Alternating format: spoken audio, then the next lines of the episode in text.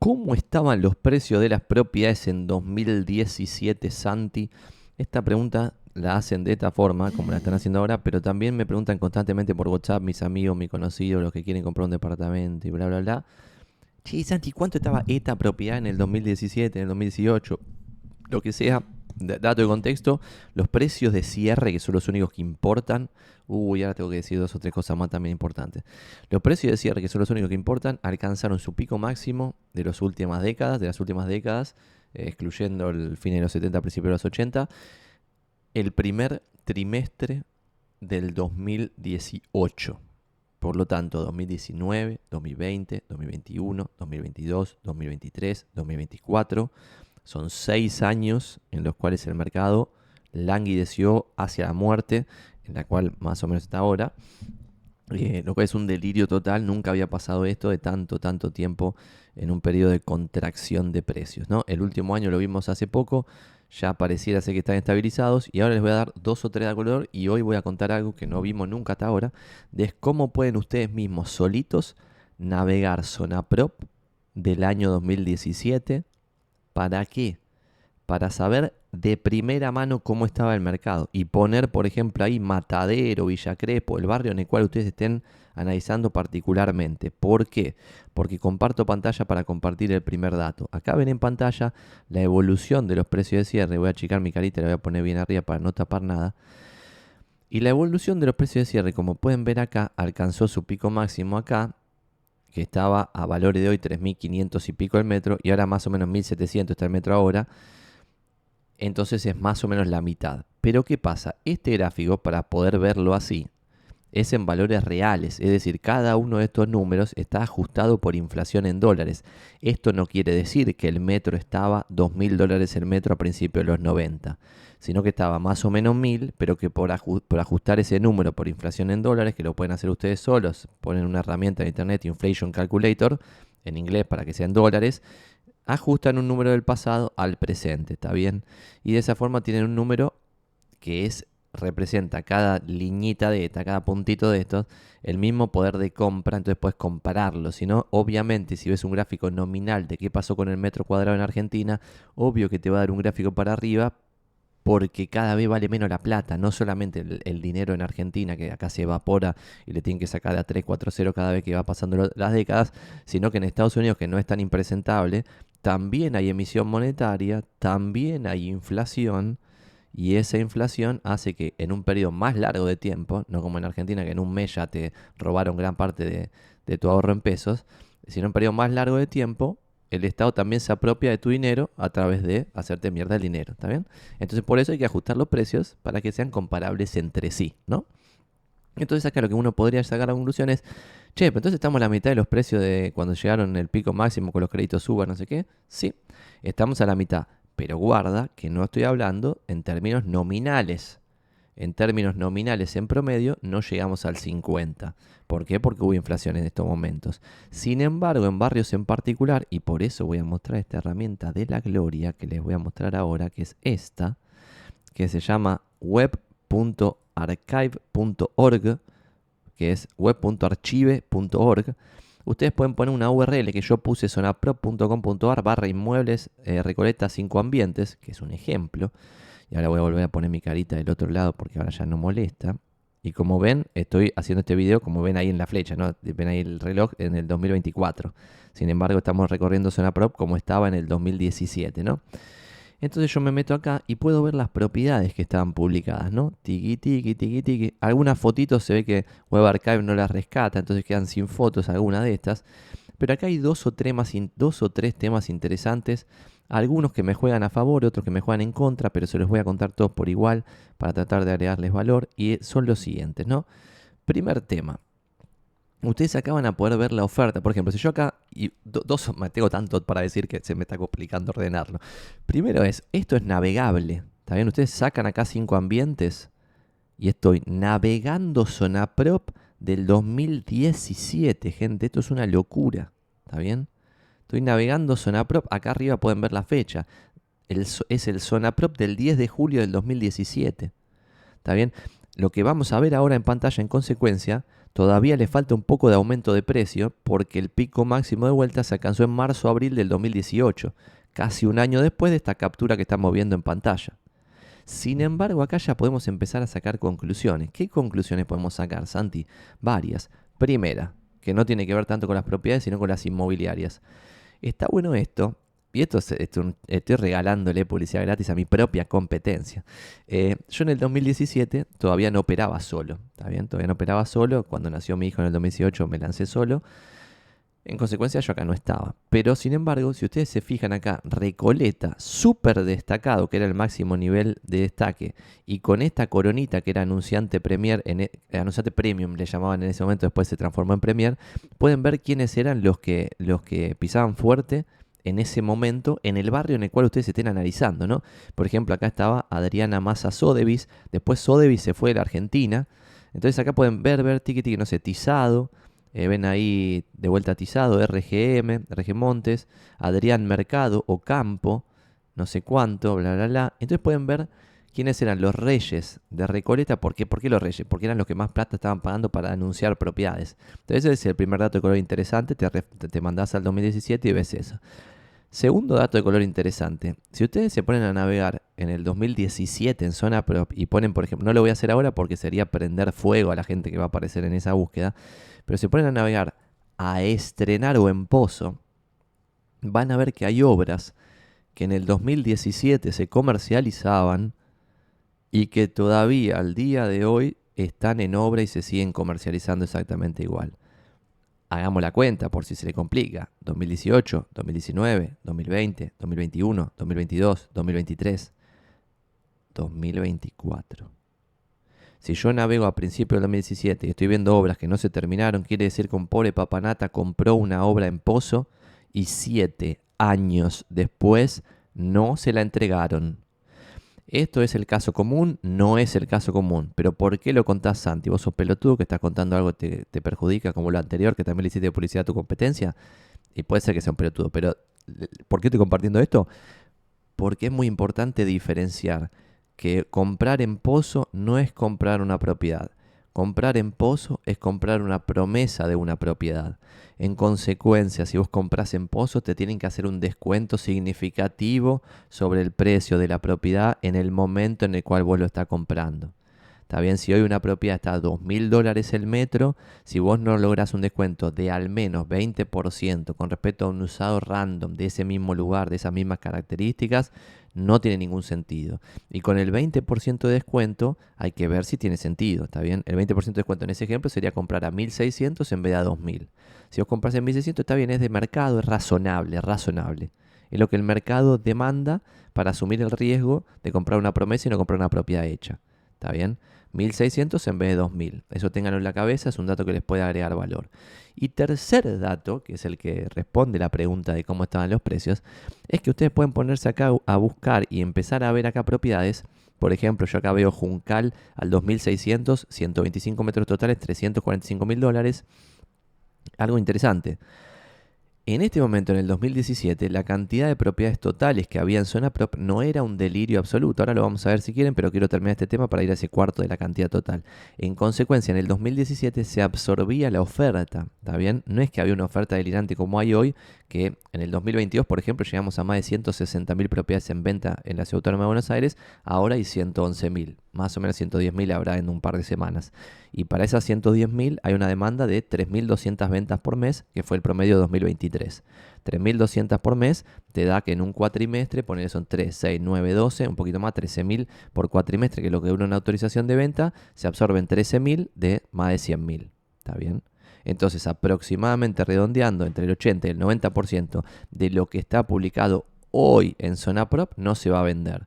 Sin embargo, ese porcentaje era ínfimo en el 2017. Está bien, casi todo lo que se publicaba se vendía. Esto lo pueden preguntar a los inmobiliarios, cómo operaban en el 2017. En consecuencia, yo recuerdo que propiedades como esta, de Ayacucho a 1820, que estamos viendo acá en pantalla, se vendían a precios así como vemos acá tipo un 3, 4 ambientes de 80, 90 o menos de 100 metros, se vendía a 300 lucas de cierre. ¿Está bien? Y este departamento hoy vale 150 lucas. Por lo tanto, hay productos que nominalmente bajaron 50%. ¿Está bien?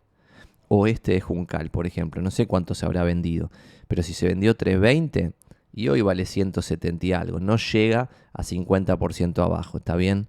Entonces, pero este de Ayacucho sí, vale, 20 vale la mitad. Nominalmente, ¿eh? nominalmente, es una locura total que sea nominal.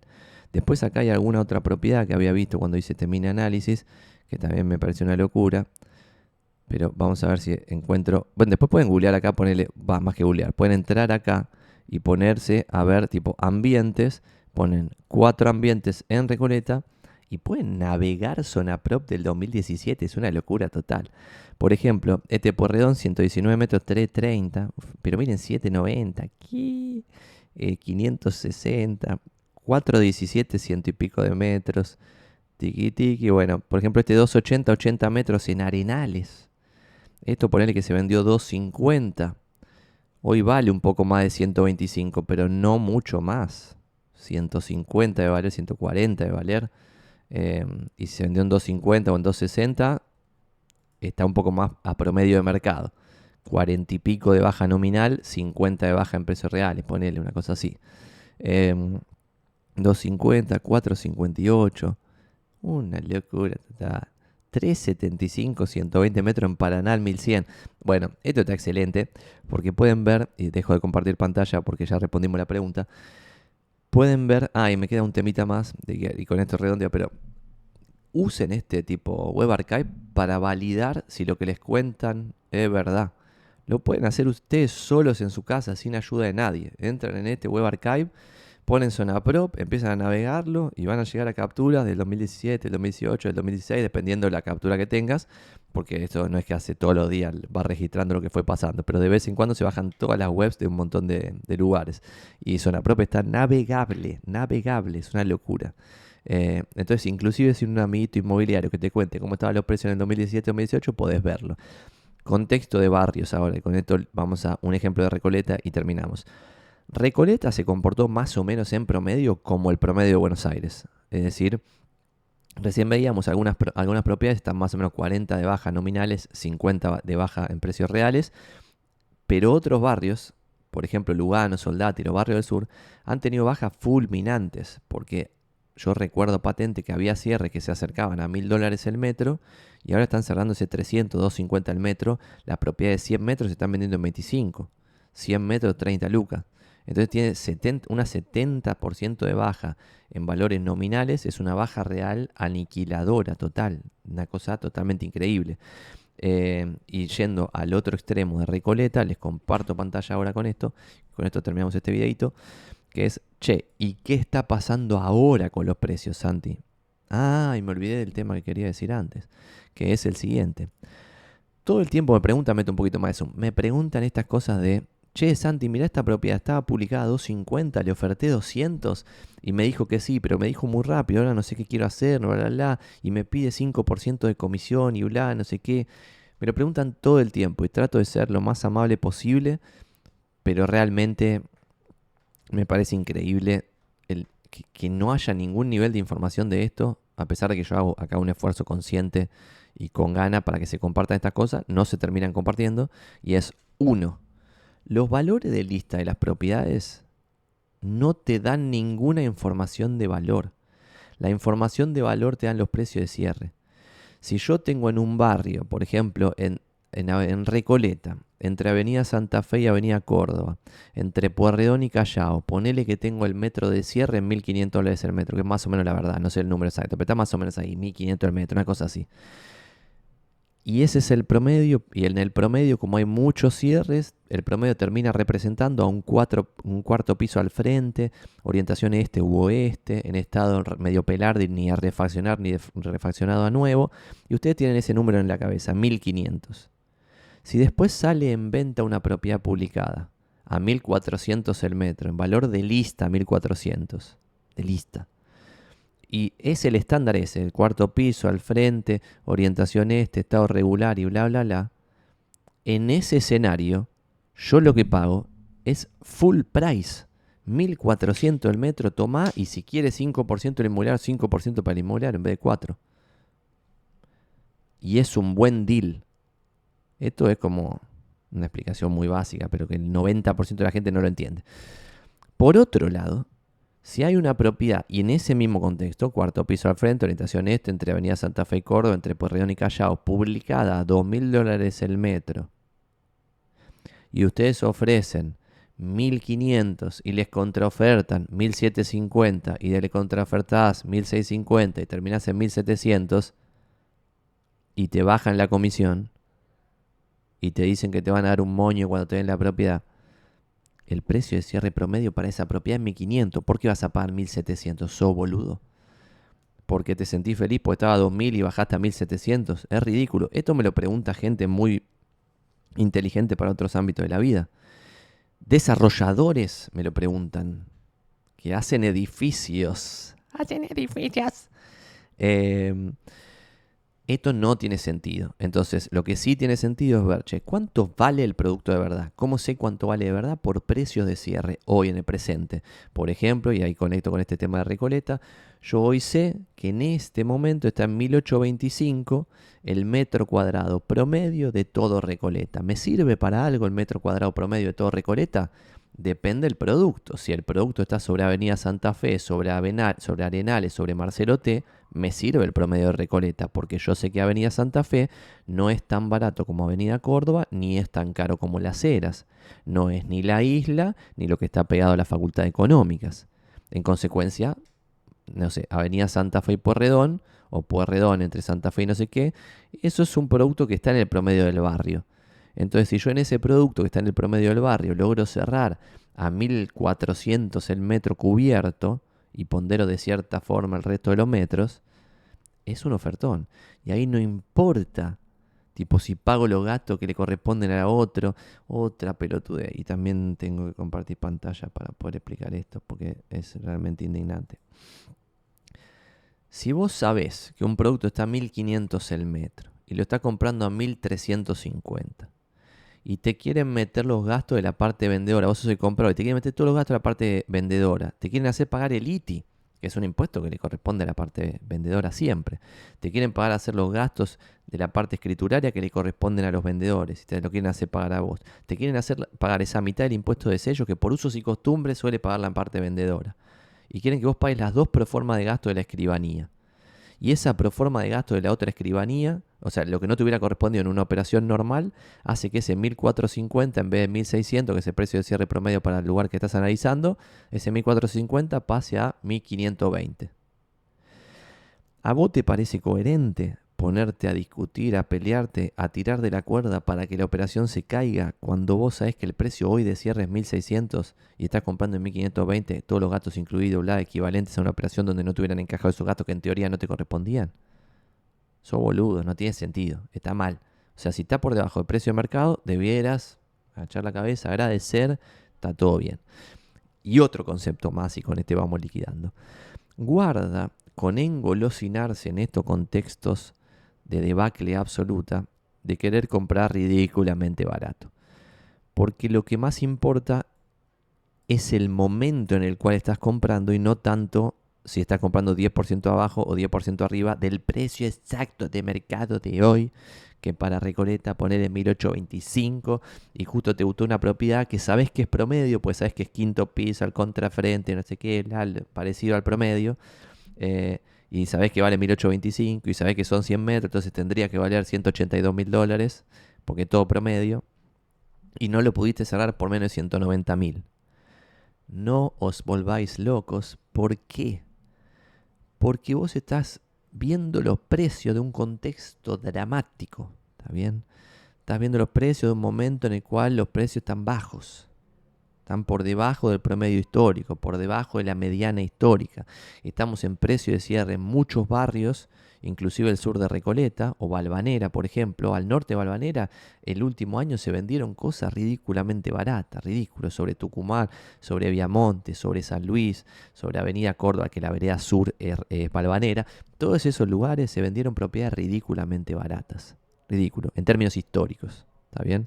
Por debajo de mil dólares el metro, cubierto, piso alto con linda luz, en la zona copada de Balvanera, que es el norte. Entonces esto eh, es, ridículo ya eso. Entonces si yo agarro todos los precios de cierre entre Tucumán y Avenida Córdoba y llego a X valor, que no sé cuál es hoy, pero es una chiroleada, y la oportunidad que yo quiero, porque por cierta razón quiero esa propiedad en particular, me piden 5% más de lo que es el precio correcto de la propiedad, guarda con dejar ir eso, porque cuando rebotan los precios de las propiedades en Buenos Aires, a pesar de que obviamente no es un proceso como en acciones, que el rebote es instantáneo, que hay una liquidez impresionante, acá la cosa es más lenta, pero en uno o dos años, pimba, ya tener los precios 50% arriba, y lo que estaba a 1000 está a 1500 dólares el metro. Y vos por no pagar 1050 en vez de 1000, se te fue esa oportunidad, y cuando volviste a negociar ya estaba 1100, y en 1100 era el precio de mercado, y 1050 ni en recontrapedo te lo vende nadie porque ahí como es, quiere siempre un, poquito, un puchito más de lo que vale en ese momento, pide 1150 y sigue sin vender, pues siempre pide más de lo que el mercado está dispuesto a pagar. Pero sin embargo, a vos se te fue ese momento de comprar en 1050 que quizá en ese instante te sentías un pelotudo porque sabías que el precio de cierre post era 1000 y vos estabas pagando 1050, pero sin embargo ese, ese apucherito extra del 5% más no hace diferencia en absoluto de que cuando ese precio vuelva a lo que tuvo en X momento y sea 2.000 dólares el metro en promedio, tu 1.050 no va a tener mucha diferencia con tu 1.000. ¿Está bien? Ese 5% de extra por comprarlo va a ser mucho más importante haberlo comprado que negociar ese 5%. Así que Guarda con analizar valores de lista a ciegas porque eso termina siempre mal y es una desgracia. Y con esto quiero mostrarles una forma de analizar mal el mercado para que no lo hagan en sus casas, pero sí para que puedan comparar qué barrios están totalmente delirados del cerebro y qué barrios no están tan delirados del cerebro. Y es lo siguiente, Zona Prop hace una vez por mes o no sé cada cuánto tiempo este informe que se llama Zona Prop Index, que está muy bien hecho, respeta una metodología coherente, está bien, pero está basado en base a valores de lista, valores de publicación. Y como dije antes, entre el 80 y el 90% de lo publicado no se vende, en consecuencia, ¿qué conclusión puedo sacar si hago un promedio de 100 propiedades donde se van a vender 15? Ninguna conclusión. Lo que tengo que saber es cuáles fueron los valores de lista de las 15 que se vendieron, no de las 100 que están publicadas. ¿Está bien? Pero sin embargo, esto es importante saberlo para ver qué barrio está delirado y qué barrio no está delirado. Por ejemplo, el promedio de valor de lista de Recoleta es 2.525. Sin embargo, lo mostré recién, el precio de cierre promedio hoy es 1.825 en Recoleta. Y acá el otro error de la gilada es el siguiente error. Agarran y hace, agarran una calculadora y dicen, y esto también lo hace gente que trabaja de esto, es indignante, 1.800 y agarran y hacen tipo 1825 dividido, ¿cuánto daba acá? 2525 dividido 2525 y les da que es el precio de cierre promedio está 27% abajo del valor de lista promedio, entonces lo que piensan es que tienen que ir a cualquier propiedad, ver cualquier propiedad y ofrecer 27% menos de lo que piden. Y es como, vos me estás cargando. Esto es razonamiento de segundo grado de la primaria. Lo que importa es cuánto vale la propiedad de verdad, no cuánto pide el propietario, porque una propiedad de 100 mil dólares en Balvanera puede estar publicada en 200 mil dólares y va a ser la que levanta el promedio de los valores de lista, pero que no se vende. No va a ser que alguien le va a ofertar algo, ¿está bien? Y por otro lado, este 27 no existe en la vida real, ¿está bien? Puede haber un caso de una planta baja lateral que negocia 25%, como yo una vez compré una y lo conté acá y terminamos negociando 25% abajo, pero porque era un producto nefasto que no hubiera habido ningún comprador más que yo. Pero en un producto promedio no se negocian estos porcentajes. El porcentaje de negociación en Recoleta hoy no llega al 10%, está entre el 5 y el 10, depende del mes. ¿Está bien? Entonces, ¿qué quiere decir? Que si está entre el 5 y el 10, quiere decir que lo que se vende en Recoleta es lo que si se cierra en 1825 en promedio y estoy diciendo que ponerle negociás 7%, lo divido por 0,93, me da 1960 y largo. Lo que quiero decir es que lo que está publicado 2.000 dólares el metro en Recoleta y es promedio, agarremos por ejemplo un departamento de 80 metros cubiertos en una zona tipo en Arenales que dije antes, publicado en 160, que va a ser 2.000 dólares el metro, puede ser que ahí sí alguien oferte 1.008 el metro, que, es 10% menos de lo que pide, y cierran un poquito por arriba y termina en 1825, 1850, 1840 el metro, que es el precio coherente para la zona, para el momento y para todo lo que se está dando en el país. ¿Está bien? Entonces, ese es el producto que se vende en este ejemplo, el que está a 2000, 2100, si, si, por ejemplo, y estos son los promedios, porque en el promedio se ahogan los enanos, que lo digo siempre, y es como, no me traigan un piso 13 con vista al río, orientación norte, todo refaccionado a nuevo, ese producto, pero vale, pero sin lugar a dudas, solo por refaccionado a nuevo, vale 50% más que a refaccionar. El a refaccionar le pasa por debajo al promedio de 1825, pero ya estás 20, 30% arriba de 1825 por estar refaccionado a nuevo. Por orientación norte sube también el valor, 5% con respecto al promedio, 10% arriba con respecto a una orientación sur. Después por ser piso alto vuelve a subir el precio, excepto que sea el último piso, pero si ese edificio tiene 16 pisos y vos sos el 13, sube también por eso.